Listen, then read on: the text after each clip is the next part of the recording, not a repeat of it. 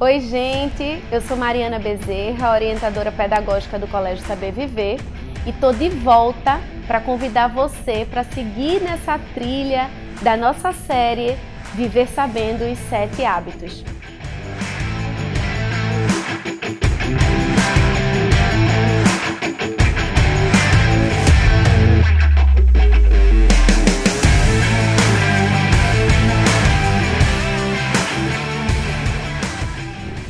Últimos hábitos, a gente viu como é importante fazer uma construção de uma base pessoal sólida. Vimos a importância da proatividade, da organização, do planejamento para que assim a gente consiga elencar prioridades nas nossas vidas. Agora, com o hábito 4, eu quero propor uma reflexão um pouco mais profunda. A gente vai usar tudo que a gente construiu anteriormente e aplicar mas nas relações interpessoais. A gente vai se enxergar como cidadão do mundo, como parte de um todo. A gente vai amadurecer todos os critérios individuais que já foram vistos antes e aplicá-los na construção de relações altamente produtivas, confiáveis e promissoras. Você já ouviu falar em mentalidade ganha-ganha? Já parou para pensar que talvez buscar solução para algum problema a partir da ótica de outra pessoa, se colocar no lugar do outro, usar da empatia na busca de soluções pode ser uma possibilidade real e viável de resolver algum problema, alguma questão.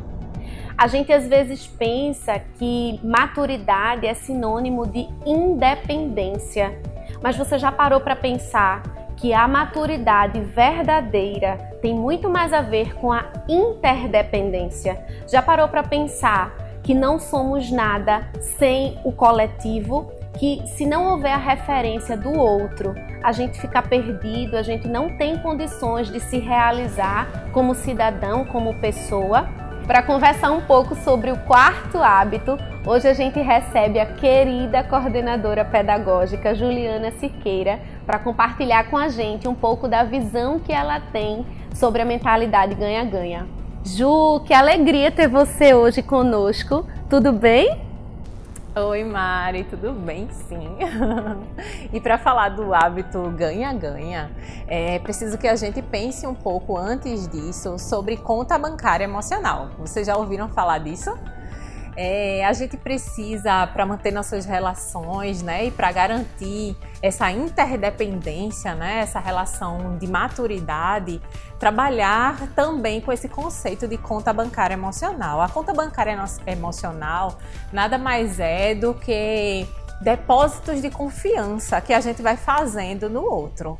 Então, ao longo né, da jornada, seja em que âmbito for, com pessoas que a gente se relaciona no dia a dia ou nas relações de trabalho, a gente precisa estabelecer relações de confiança. Então, eu vou trazer alguns exemplos de depósitos emocionais relacionados a essa conta bancária emocional.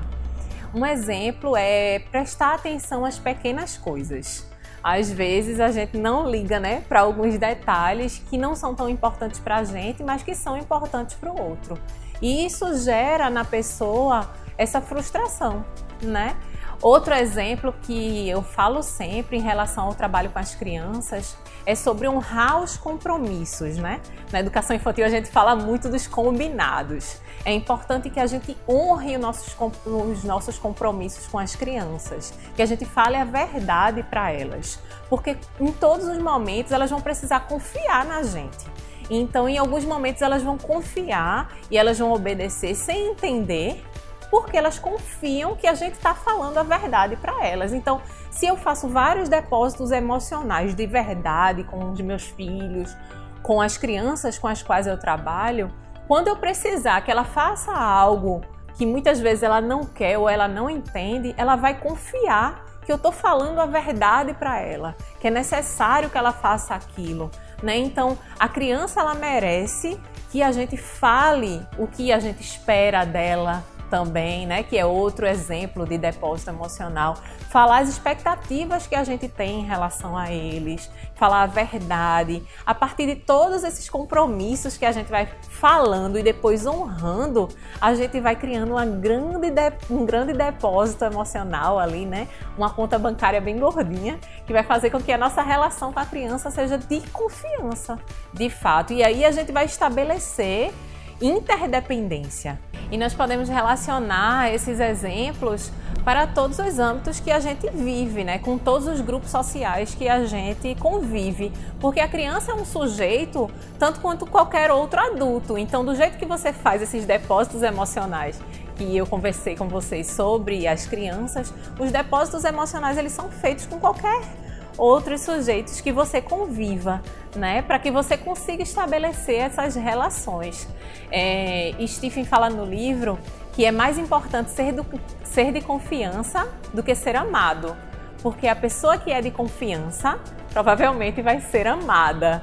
Então, para criar laços com quaisquer pessoas, sejam crianças ou adultos, a gente precisa demonstrar que somos de confiança, falando a verdade na presença delas e na ausência também.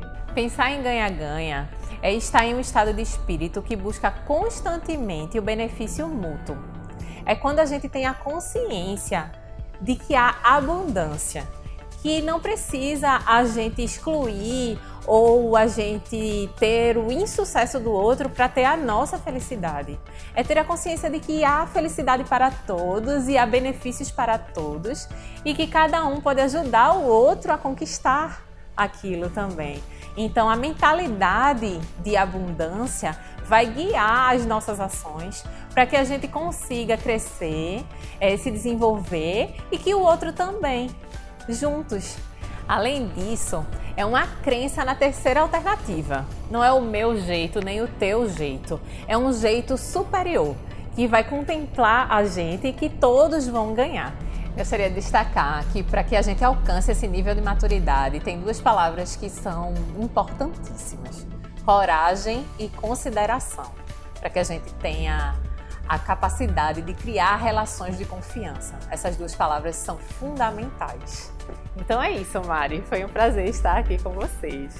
Então, Ju, que coisa interessante, né? Propor essa reflexão, porque na verdade a gente se enxerga no lugar desse alguém que acha que ser independente é o que é válido. E a gente precisa entender que esse papel de coletividade, esse papel de empatia faz toda a diferença. No fim das contas, a gente precisa analisar algumas situações sob a ótica do outro para que a gente possivelmente resolva de modo a todas as partes ganharem, né? E normalmente a gente pensa somente em nós ganharmos e fazer esse tipo de reflexão é o primeiro passo para que a gente alcance uma visão muito mais produtiva, porque o sucesso coletivo é também o nosso sucesso. Isso é um processo longo de autoconhecimento e de muita prática. E a partir daí eu quero propor para você uma missão. Que tal fazer uma lista dos aspectos que impedem você de seguir o paradigma do ganha-ganha? Que aspectos prendem você à necessidade de ser atendido, de ter as suas, as suas expectativas e de ter os seus posicionamentos privilegiados? Será que isso é o melhor para todo mundo? Faz isso e pensa sobre as tuas atitudes. Isso vai fazer toda a diferença nas tuas relações. Aplica isso no teu círculo de influência, nas pessoas que têm você como referência. A partir do momento que você vive essa teoria, você começa a influenciar pessoas a viverem também e a gente amplia o círculo de influência e diminui o círculo de preocupação quando amamos as pessoas de verdade, sem restrições, sem condições, a gente consegue colocar a coragem e a consideração acima de qualquer coisa.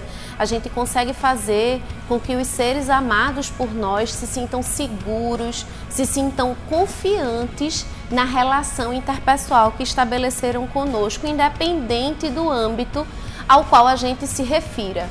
E aí, para que você se inspire um pouco mais, a gente tem uma dica excelente de um filme que traz uma história extremamente voltada para a confiança e para o amor. A Teoria de Tudo traz a história emocionante de um grande cientista que enfrenta uma doença degenerativa e conta para sobreviver, para passar por momentos muito difíceis com o apoio e com o amor da sua esposa.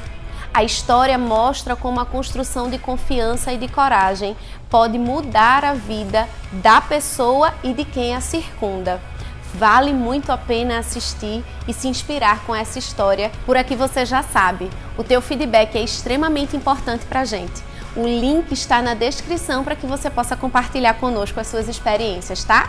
Aguardo vocês no próximo episódio. Até lá!